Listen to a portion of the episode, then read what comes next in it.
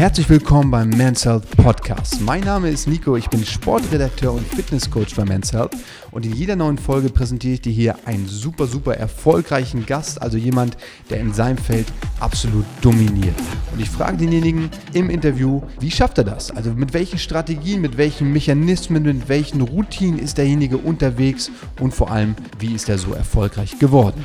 Da kannst du dir einiges abgucken. So viel verspreche ich vorab. Es sind quasi geballte Erfolgsstrategien zum Mitnehmen. Von daher unbedingt den Podcast abonnieren. Aber jetzt erstmal viel Spaß mit dieser Folge.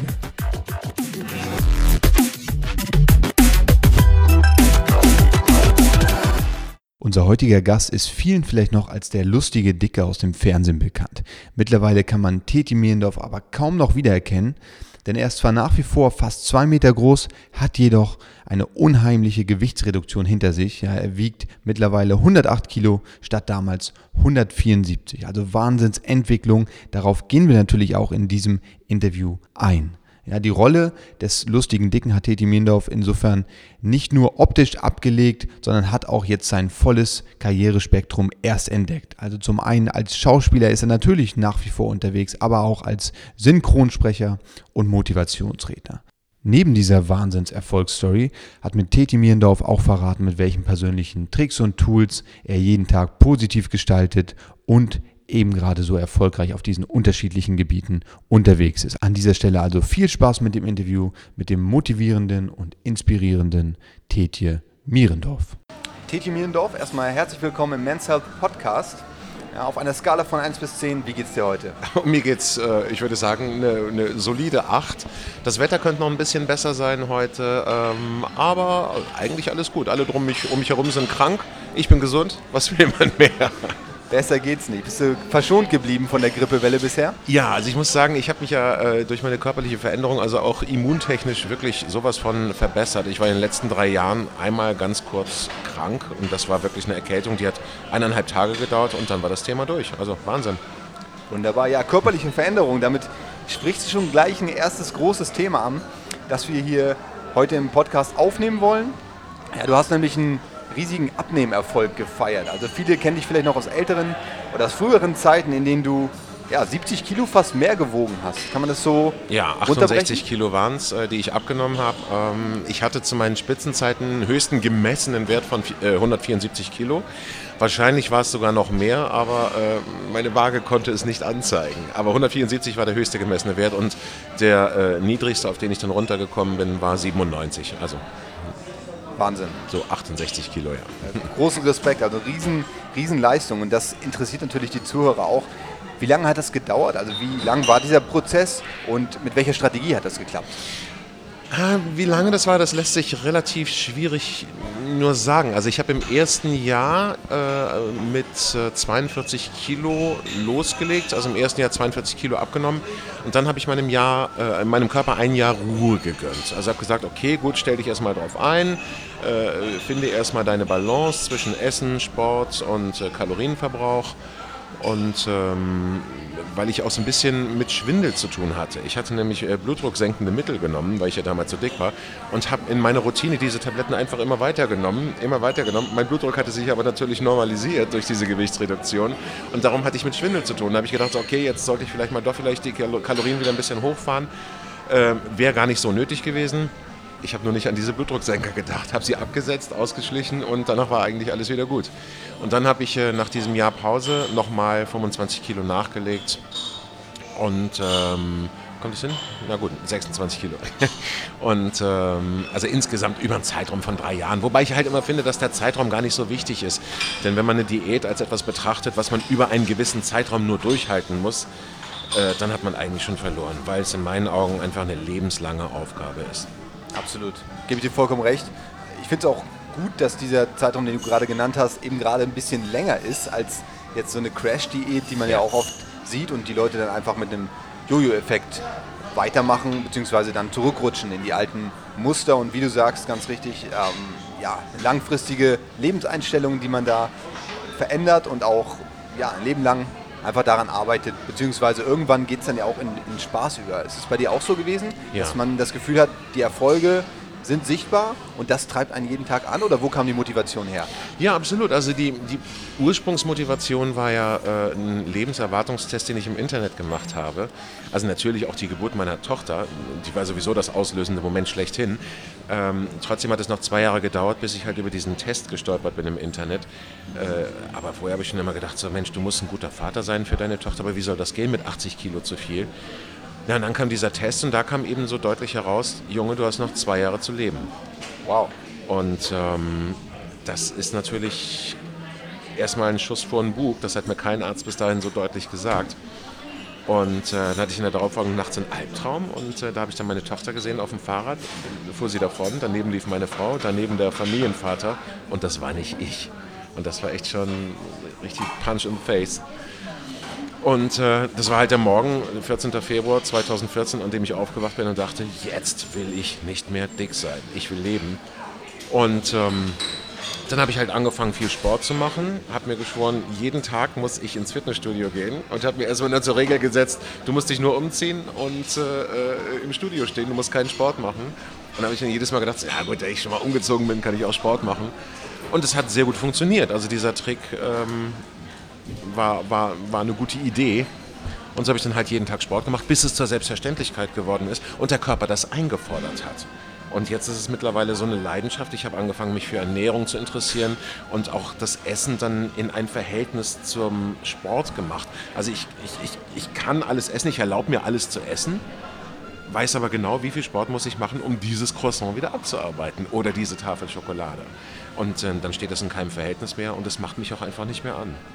Aber gleichzeitig habe ich auch einen Zuckerentzug gemacht, der mir auch sehr geholfen hat, einfach diesen Zuckersumpf trocken zu legen in mir.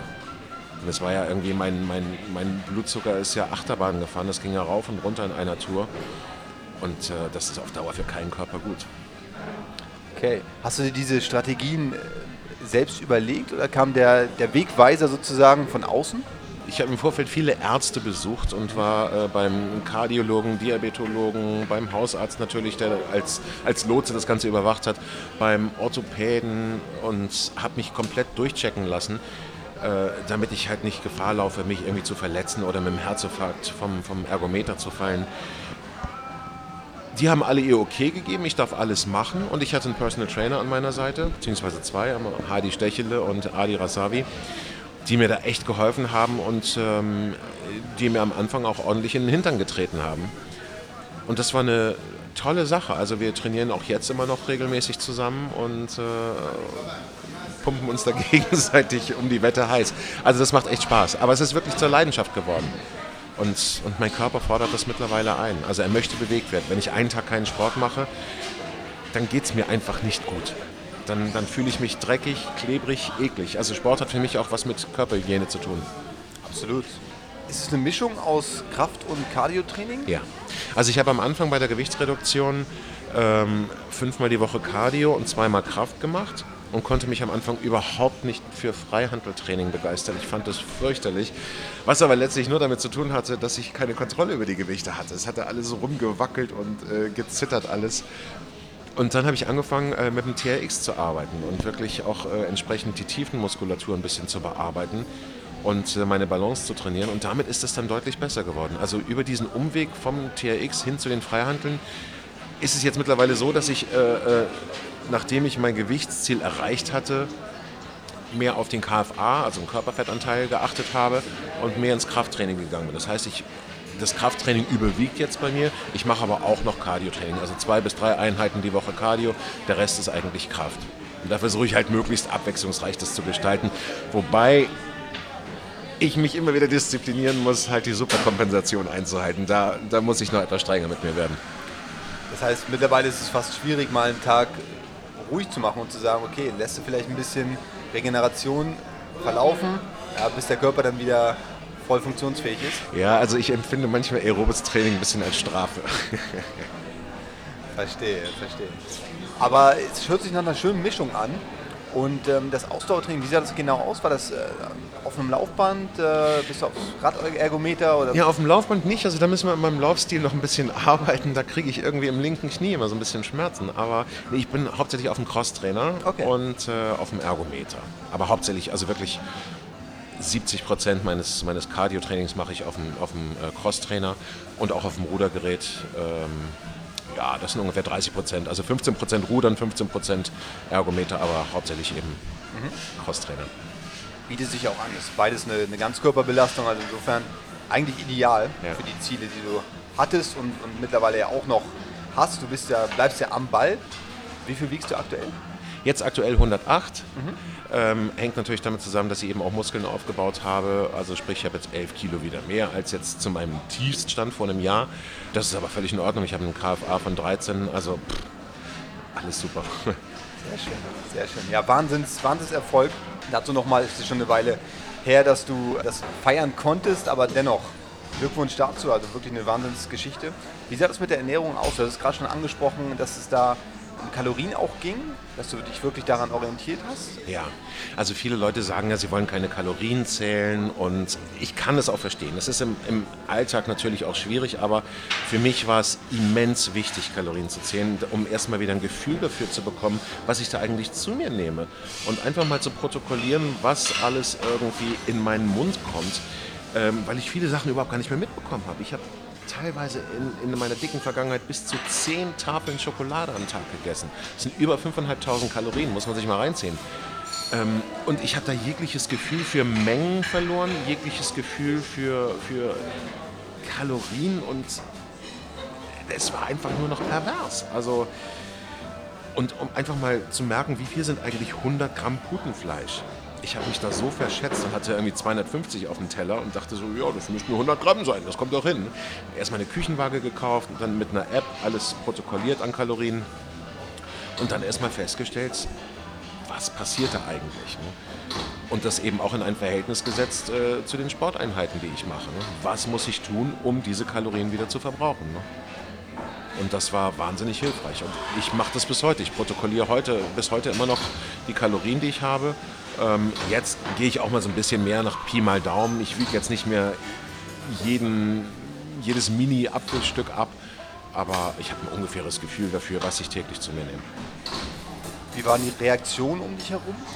Aus der Familie? Die waren, die waren gut. Also meine Familie hat mich ja nun, also ich bin in der glücklichen Situation, dass meine Eltern auch in der Nähe wohnen. Wir haben uns nun fast jeden Tag, wenn nicht wöchentlich gesehen. Allerdings gab es eine äh, äh Sache am Anfang, da hatte ich meine Eltern wirklich ein paar Wochen nicht gesehen und dann sind die auf der Straße wirklich so an mir vorbeigelaufen, weil sie mich nicht erkannt haben. Ich hatte die ersten 15 Kilo in ein paar Wochen weg. Und ich dachte so, äh, Entschuldigung, hallo, äh, warum läuft ihr an mir vorbei? Das ist komisch. Und die Reaktionen, die waren alle toll. Also klar, die Familie findet das natürlich super. Meine Tochter erschreckt sich, wenn sie Bilder von damals sieht, wie ich da ausgesehen habe. Aber ich ehrlich gesagt auch. Also ich habe mich damals so dick gar nicht wahrgenommen. Also ich war da völlig in meiner Selbstwahrnehmung gestört. Und es passiert mir auch heute noch, wenn ich irgendwie mich im Schaufenster mal sehe im Vorbeigehen, da erkenne ich mich nicht unbedingt. Also ich erwarte immer noch diesen, diesen dicken Typen, der ich halt Jahrzehnte war. Und erkenne mich so als, als Menschen nicht, wie ich jetzt aussehe. Ja. Ähm, kann man sagen, dass du aktuell zufrieden bist mit deiner Form, mit deiner körperlichen Form? Ja, also wenn es alles so bleibt, wie es ist, ähm, ist es für mich völlig in Ordnung. Ich finde im Vergleich, wenn ich so Fotos sehe, ähm, mit anderen Gleichaltrigen, mit denen ich damals Abi gemacht habe und äh, wo ich damals der Fettsack war und, und die anderen schön schlank. Das hat sich jetzt umgekehrt. Das ist eine schöne Genugtuung. Nicht, dass mir das wichtig wäre, aber es ist interessant einfach. Ich finde, also ich hätte niemals gedacht, dass ich jemals so aussehen dürfte, wie ich jetzt aussehe. Natürlich, ich habe Haut nachbehalten am Bauch und auch an den Brüsten. Die Fettzellen bleiben, die wird man nicht wieder los. Ich könnte mich operieren lassen, aber wozu? Für die zwei Wochen, die ich im Jahr Urlaub mache und vielleicht mit nacktem Oberkörper rumlaufe? Nein. Es ist ein Teil von mir, es gehört zu mir. Ich bin 45 Jahre alt. Ich finde, es ist okay. Es ist ein Teil meiner Vergangenheit und ich sehe keine Notwendigkeit, das operieren zu lassen.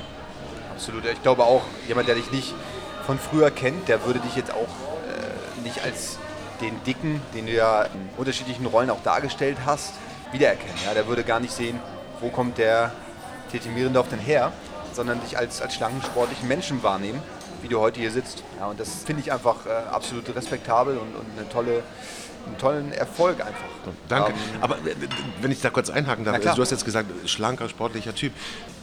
Ich bin da extrem vorsichtig. Empfindest du das so? Absolut. Ja. Okay, weil ich mich immer noch nicht, und da kommt der Kopf auch nicht hinterher, immer noch nicht traue zu sagen, ich bin, es, fällt, es, es kommt mir nicht über die Lippen, schlank. Weil ich jahrzehntelang einfach immer der dicke, fette, hochadipöse war und mich auch immer noch nicht als schlank empfinde. Also laut BMI-Tabelle bin ich das auch nicht. Gut, über die BMI-Tabelle kann man sowieso streiten, genau, aber genau. Danach habe ich halt immer noch irgendwie 13, 14 Kilo, nee, gar nicht wahr. Was haben wir? 108? Nee, 99 dürfte ich wiegen. Na gut, habe ich immer noch, sagen wir, rund 10 Kilo Übergewicht. Ja, wobei dann natürlich auch schauen muss, Muskelmasse wiegt mehr als Fett. Insofern ist da so ein bisschen, das hast du gerade schon angesprochen, die Tabelle ein bisschen schwierig zu interpretieren. Ich halt persönlich nicht so viel davon, aber mein Blick jetzt auf dich und äh, die Zuhörer können das sicherlich auch bestätigen, wenn sie aktuelle Bilder von dir sehen. Ähm, aus meiner Sicht ein absolut äh, sportliches Erscheinungsbild. Cool. Und äh, man muss dazu auch sagen, du bist über 1,90 groß, richtig? Ja, 1,97. Mhm. Genau, also insofern ähm, muss man auch das mit in die Betrachtung ziehen. Da schon mal einen, einen großen Respekt für. Inwiefern hat sich denn dein neuer Körper, dein neues Erscheinungsbild auf den beruflichen Erfolg ausgewirkt? Also die typische Rolle als der Dicke konntest du ja plötzlich nicht mehr besetzen. Wie ging es dann weiter? Also der Dicke hatte sich auch so ein bisschen auserzählt, zumindest im Fernsehen. Also ich habe ja die ganzen Sendungen gemacht wie, wie Schillerstraße, Freischnauze und habe ja immer den lustigen Dicken im Fernsehen gegeben. Und ähm, ich mache ja aber andererseits schon seit 95 Musicals. Da war ich natürlich auch immer der große, dicke, lustige, klar. Äh, habe aber immer gesehen, dass ich mich beruflich möglichst breit aufstelle. Haha, breit. Ähm, das heißt, ich spreche auch seit, seit langer Zeit. Ich, ich komme ursprünglich auch vom, vom Gesang und ähm, mache jetzt eben hauptsächlich Dokumentation, Werbung und Synchron und solche Geschichten. Und da hat das eigentlich gar nicht so die Auswirkungen gehabt. Da hat sich im Grunde nichts verändert. Es ist eher im Gegenteil so, dass ich jetzt auch schlankere Rollen beim Sprechen bekomme, aber immer noch die dicken Rollen nach wie vor habe. Weil ich nach wie vor halt auch das Tempo und den Duktus einer dicken Person sprechen kann. Und das, das, ist, das ist ganz interessant, dass ich in, in den Ohren vieler Aufnahmeleiter, die eben diese Rollen besetzen, immer noch dick bin. Aber das ist gut, das ist, äh, das ist prima. Und fürs Fernsehen, ja Gott. Da hat sich auch meine Einstellung so ein bisschen verändert. Also ich habe mich nie als Comedian im klassischen Sinne gesehen. Das war schön, das zu machen, das war eine tolle Zeit, aber letztlich habe ich mich da auch nie so wirklich drin gesehen. Ich bin jetzt kein ernsthafter Schauspieler, der Schinken spielen muss oder sowas, aber ähm, sagen wir mal so, die Comedy war jetzt auch nie so die ganz große Erfüllung für mich. Das heißt, so ein bisschen weg vom Stereotyp hin zu deinen eigentlichen Fähigkeiten ist der Weg gegangen. Kann man das so zusammenfassen vielleicht? Ja, das Lustige ist, dass jetzt eigentlich diese ganzen Fähigkeiten, die ich im Laufe der Jahre oder fast ja schon Jahrzehnte gesammelt habe, also sprich die Bühnenerfahrung, die Erfahrung vor der Kamera und die Erfahrung als Sprecher, sich jetzt so konzentrieren und zusammen mit meinen Erfahrungen, die ich als, äh, äh, mit meinem Körper jetzt gemacht habe, sich daraufhin äh, fokussieren, dass ich als Speaker unterwegs bin und meinen Weg mitteilen möchte. Also sprich, äh, ich bin jetzt unterwegs als, als Vortragsredner und berichte über meinen Weg, wie ich es geschafft habe, halt diese 68 Kilo abzunehmen und mein komplettes Leben eigentlich zu verändern. Und das ist wahnsinnig toll, weil ich weil ich so viele Menschen teilhaben lassen möchte und zeigen möchte, dass es möglich ist, sein Leben zu verändern. Und es geht gar nicht mal so sehr um Gewichtsverlust, sondern es geht darum, Verantwortung zu übernehmen für sein eigenes Leben und das Steuer in die Hand zu nehmen.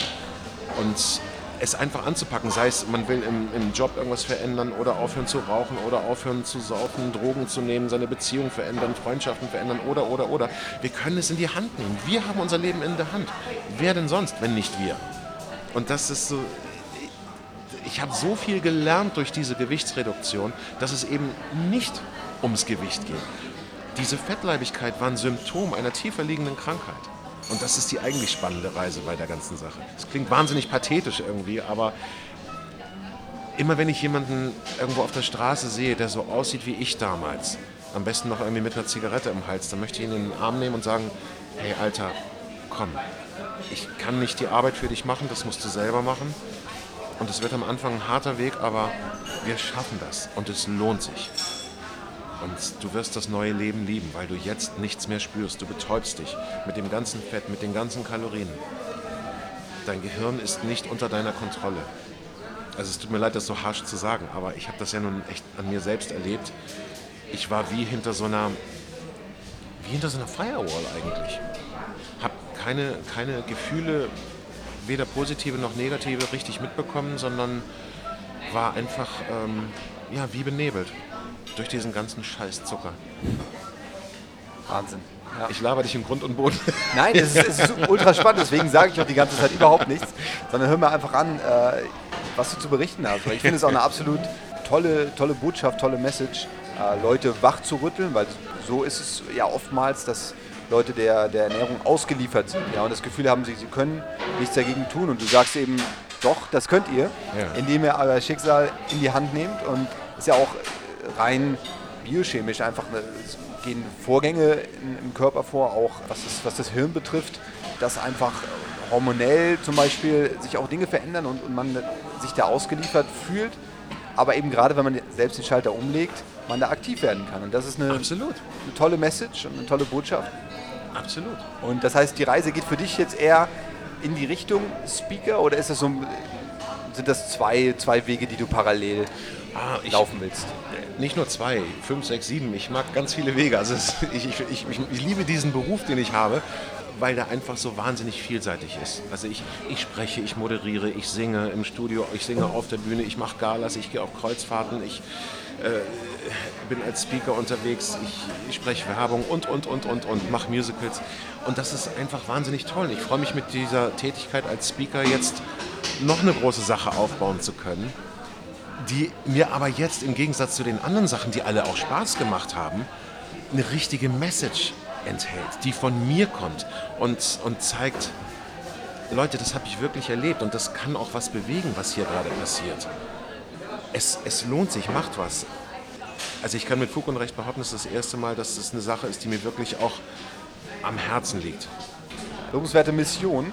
Ich wünsche dir schon mal viel Erfolg an dieser Stelle. Was macht denn einen guten Speaker aus? Eine hohe Glaubwürdigkeit mhm. und eine Persönlichkeit. Es gibt ich habe ja jetzt auch Kontakt zu, zu anderen Speaker-Kollegen, die ja auch Kurse geben, wie man sich auf der Bühne verhält und so. Okay, das kenne ich schon. Ich, ich weiß, wie man sich auf der Bühne bewegt und verhält. Das ist jetzt nicht der Punkt. Aber ich glaube, das Wichtigste ist, die Message zu transportieren und nicht zu sehr darauf zu achten, jede Armbewegung unter Kontrolle zu haben, jeden Blick unter Kontrolle zu haben. Mein Gott, wir sind alle Menschen. Und wenn wir uns in unserer ganzen Verletzlichkeit zeigen, sind wir auch glaubwürdig. Und ich glaube, das macht einen guten Speaker aus, eine hohe Identifikation. Und jemand kann da Fakten runterleiern und, und 1A in seinem Gebiet sein. Das macht ihn aber nicht unbedingt zu einer glaubwürdigen Person, mit der ich mich identifizieren möchte. Und Fakten allein ähm, können einen nicht motivieren, glaube ich. Nur die Emotion kann motivieren.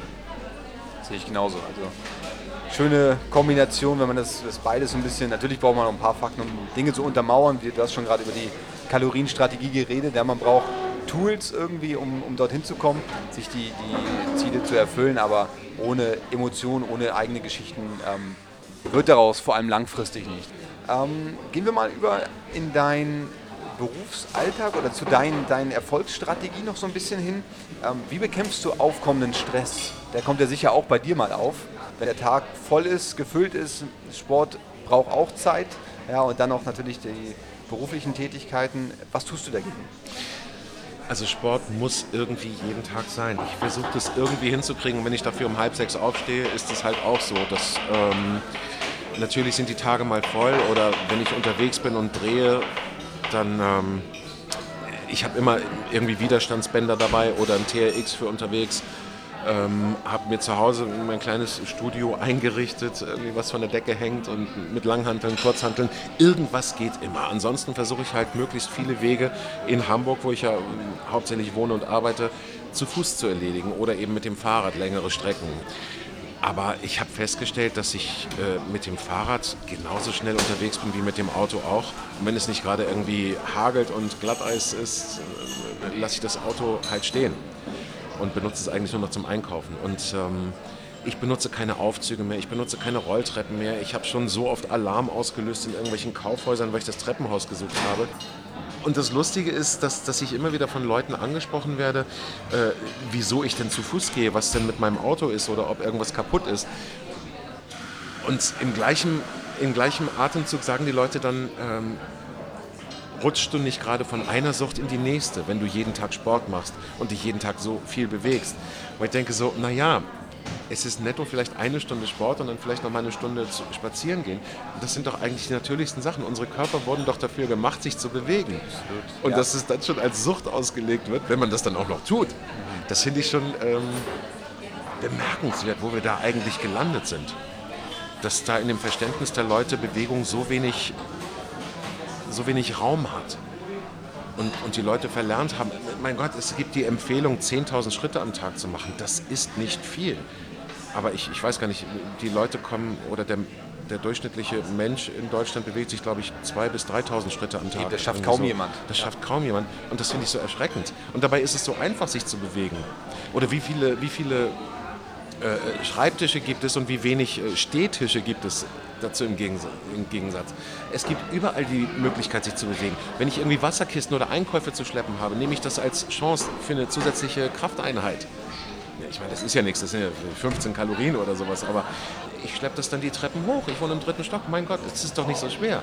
Ich muss doch nicht den Aufzug nehmen. Wenn ich es wirklich nicht schaffe, packe ich halt die Sachen in den Aufzug und so viel, wie ich gerade eben noch tragen kann, nehme ich dann mit und gehe zu Fuß.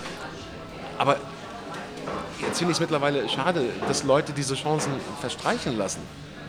Wir haben doch überall und immer die Möglichkeit, uns zu bewegen. Warum tun wir es nicht? Ja, es sind herrliche Kombinationen, die man einfach nutzen kann. Ja. Wer verschenkt das, das nicht wahrzunehmen? Also sehe ich genauso. Kann man auch sagen, dass der Sport oder die Bewegung so ein bisschen Stressbewältigung für dich auch ja, darstellt? Ja, klar, natürlich. Also es ist immer, immer ein, ein gutes Ventil. Also Bewegung hilft mir immer. Wenn ich irgendwie Gut, ich habe auch Tage, wo ich irgendwie mal müde bin, weil die Nacht irgendwie blöd war, Tochter krank und was weiß ich. Dann gehe ich zum Sport und danach geht es mir wieder gut, ich bin wieder fit. Und ganz viele Leute sagen mir, ja, ich bin immer im Stress, habe aber keine Zeit für Sport und bin zu müde für Sport. Und dann sage ich so, Leute, kennt ihr irgendeinen, nur eine einzige Person, die Sport gemacht hat und total müde und abgeschlagen ins Büro kommt und, und unfit ist? Nein ihr werdet mir nicht eine Person nennen können. Also erzählt mir nicht, ihr seid zu müde zum Sport. Das ist Schwachsinn. Das ist einfach kompletter Schwachsinn. Und ich schlafe auch weniger. Das klingt paradox, aber früher ging bei mir unter 8,5 Stunden Schlaf überhaupt nichts.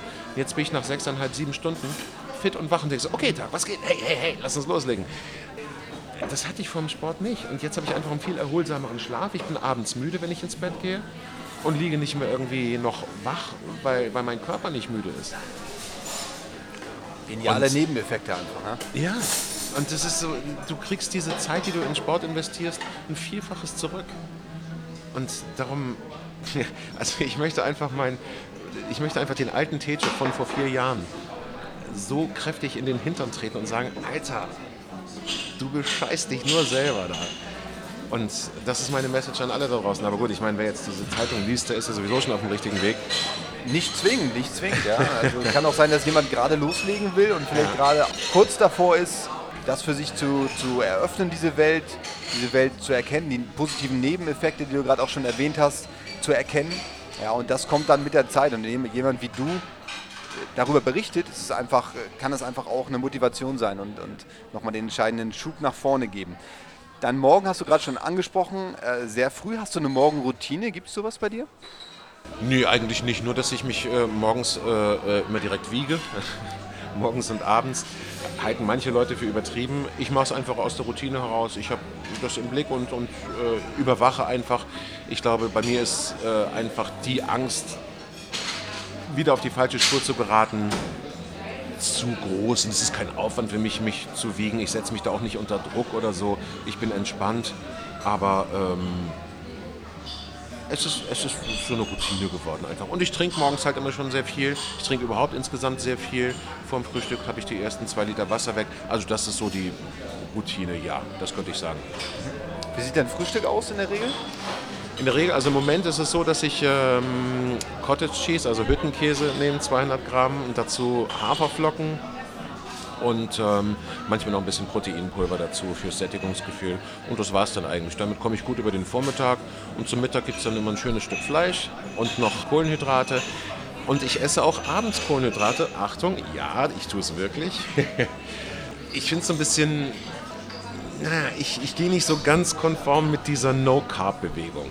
Für viele Leute mag das funktionieren, das muss jeder für sich selbst herausfinden. Aber ich habe festgestellt, wenn ich nicht genügend Kohlenhydrate zu mir nehme, auch abends, habe ich ein permanentes Hungergefühl, das ich dann versuche irgendwie mit Proteinen wieder zu stillen, nehme dann aber am Ende des Tages viel mehr Kalorien zu mir, als ich zu mir nehmen würde, wenn ich einmal Kohlenhydrate zu mir genommen hätte und dann die Befriedigung bekommen hätte. Darum denke ich so, okay, solange eure Tagesbilanz stimmt, ist eigentlich alles in Ordnung. Nur die Leute denken so am nächsten Tag auf der Waage, oh, ich habe abends Kohlenhydrate gegessen, jetzt habe ich mehr Gewicht. Ja, Kohlenhydrate lagern Wasser ein, klar, das seht ihr auf der Waage morgens, aber entscheidend ist der Körperfettanteil und die langfristige Messung. Also darum würde ich mich da gar nicht verrückt machen. Und es, ist, es bringt ja auch nichts, irgendwie ständig irgendwie mit so einem Low-Energy-Gefühl den Tag zu bestreiten. Das wäre ja auch kein Mensch. Nee, nee, absolut richtig. Also da würde ich wahrscheinlich genau den gleichen Weg empfehlen und dass abends, dass Kohlenhydrate abends problematisch sind, ähm, glaube ich, das ist mittlerweile auch so ein bisschen überholt. Also das Denken ist immer noch in den Köpfen drin, aber viele ähm, wissen da einfach Bescheid. Also aus meiner Sicht fördert das sogar den Schlaf. Das heißt, Blutzuckerspiegel geht nochmal vielleicht einen Tick hoch, sinkt dann aber ab und das kann man wiederum nutzen, um die, das Einschlafen zu optimieren. Also insofern gar nicht weiter wild. Aber da wir ja eh alle nur langkettige Kohlenhydrate zu uns nehmen, Richtig, ist das genau. ja kein großes Problem. Genau. Ja, du bist ein absolut positiver Typ und äh, mit einem gewissen Humor, sonst wärst du in dieser Rolle des, des Comedian damals auch nicht so aufgegangen. Gibt es eigentlich auch Tage, an denen du nicht so gut drauf bist? Ja, na klar gibt es die auch mal, aber die sind immer weniger geworden. Also ich war früher zu dicken Zeiten, glaube ich, launischer als jetzt. Doch. Jetzt mache ich einfach sehr viel durch den Sport wett. Gott, das klingt schon wieder so als Sport, als Allheilmittel, aber das empfinde ich wirklich so. nee, eigentlich, ähm, eigentlich geht es mir gut. Und ich habe immer nur so kurze Phasen. Aber ich glaube, ich bin eh ein grundpositiver Mensch und sehe immer das Gute. Und selbst wenn schlechte Dinge passieren, denke ich mir, werden die irgendeinen Sinn haben. Und sei es nur, dass wir das äh, Gute besser zu schätzen wissen. Sehr schön. Hast du einen Tipp gegen Nervosität? Nö. Nö. Also wenn es jetzt darum geht, dass ich auf die Bühne gehe und, und Lampenfieber habe, also so ein bisschen Lampenfieber, ein bisschen Aufregung gehört ja dazu. Das ist ja eine feine Sache, so eine Angespanntheit. Aber ich denke mir immer, ach Gott, wir haben ja alles geprobt. Ich kann das ja alles. Oder ähm, wir haben ja nichts geprobt. Ich muss es nicht können. Keiner erwartet, dass ich es kann. Ähm, bei, bei Improvisation zum Beispiel, da kann ich ja nichts falsch machen. Nee, also ein Tipp gegen, gegen Nervosität, nee, habe ich nicht. Tut mir leid. Nee, kein Problem. Im Zweifel ist es die Vorbereitung, ja, die gute. Dann eine Frage, die ich auch unseren Gästen immer wieder stelle. Welches Buch verschenkst du am häufigsten an Freunde oder Familienmitglieder? Oh je. Hätte ich das gewusst, hätte ich da was vorbereitet. Wenn es sowas gibt. Ja, wenn nicht, ist auch gar kein Problem. Nee, ähm, habe ich so jetzt nicht, weil ich auch immer sehe, dass ich die Geschenke individuell abstimme. Und da ich halt auch einen sehr breit gefächerten Freundeskreis habe und auch Leute zu meinen Freunden zähle, wo man optisch im Moment nicht denken würde, dass wir zusammenpassen, ähm, sind die Geschenke immer ganz individuell. Also, nee. Hast du selbst ein Lieblingsbuch? Also ich habe im Moment gerade gelesen das Vier-Stunden-Startup von Felix Plötz, ähm, was ein tolles Sachbuch ist äh, und äh, erklärt, wie man neben dem Beruf ein neues Business aufzieht. Und das ist wirklich spannend. Und äh, da sind ganz viele tolle Tools drin, die echt helfen. Ansonsten kann ich natürlich mein Buch äh, ans Herz legen, was im August erscheinen wird. Ähm, Wie wird das heißen? Weiß man das schon? ja, Halbfettzeit. Oh, habe ich das gesagt? Halbfettzeit wird es heißen. Aber ähm, ich glaube, mehr darf ich noch nicht verraten. Verstehe. Da also gespannt bleiben und man wird es sicherlich mitkriegen, wenn Ich es soweit doch. ist. Wenn du ab sofort nur noch drei Lebensmittel essen dürftest, für welche drei würdest du dich entscheiden? Cottage Cheese rettet mich wirklich eigentlich immer. Dann ähm, glaube ich, Lachs ist eine gute Idee. und ein schönes hundertprozentiges Vollkornbrot. Ich glaube, damit komme ich schon ganz gut über den Tag. Ja, ja, das ist eine gute Mischung. Sehr gut. Whey-Protein oder Proteinpulver generell hast du gerade schon angesprochen. Setzt du darüber hinaus auch noch auf Nahrungsergänzung? Ja, also ich habe so einen Vitaminkomplex, also so einen Aminosäurenkomplex, äh, wo alles Mögliche drin ist. Ähm, ist schweineteuer, aber äh, es scheint meine Gesundheit aufrechtzuerhalten, zusammen mit dem Sport, den ich mache. Omega-3, Omega-6, also so, so Fischölkapseln nehme ich noch. Ähm, dann nehme ich noch ein paar Schüsslersalze einfach, ähm, die mir geholfen haben bei der Gewichtsreduktion, also Natrium und äh, dann nehme ich noch äh, B12. Achso, Magnesium natürlich. Ja. Wobei natürlich, ich weiß, das ist umstritten, ob das jetzt überhaupt äh, mit Krämpfen in Verbindung steht oder nicht oder zur Vermeidung von Krämpfen, aber ich benutze es in der Routine und ich habe das Gefühl, es tut mir gut. Absolut, also ich sehe Magnesium auch als, als essentiell, als Nahrungsergänzung, wenn man einen Mangel hat. Ja, ist, glaube ich, an über 300 Prozessen im, im Körper beteiligt, also insofern absolut ähm, wichtig, da einen Mangel zu bekämpfen, wenn dieser vorliegt. Wir gehen nochmal ganz allgemein in deinen Tag heran. Was rundet denn den perfekten Tag für dich ab? Wenn ich Zeit mit meiner Familie verbringen kann, ohne permanent an den Beruf zu denken. Also ich liebe meinen Beruf wirklich sehr und kann den auch gar nicht so richtig vom Privatleben trennen, weil ich glaube, ich bin in der privilegierten Situation, mein Hobby zum Beruf gemacht zu haben und immer neue Sachen entdecken zu dürfen. Aber das macht eine Trennung schwierig und ähm, ich würde mir von mir selbst manchmal wünschen, mich hundertprozentig ohne den Gedanken ans nächste Projekt auf die Familie konzentrieren zu können. Sehr schön. Welche Handy-App nutzt du am häufigsten? MyFitnessPal. Sehr gut. Und was macht Titi Mierendorf eigentlich in zehn Jahren? Das weiß ich nicht. Ich weiß ja nicht mehr, was ich morgen mache. es ist wirklich schwierig. Also ich habe auch das Problem, wenn ich zum Beispiel gefragt werde, ja, was machst du denn beruflich? Und ich sage so, ja, wann genau?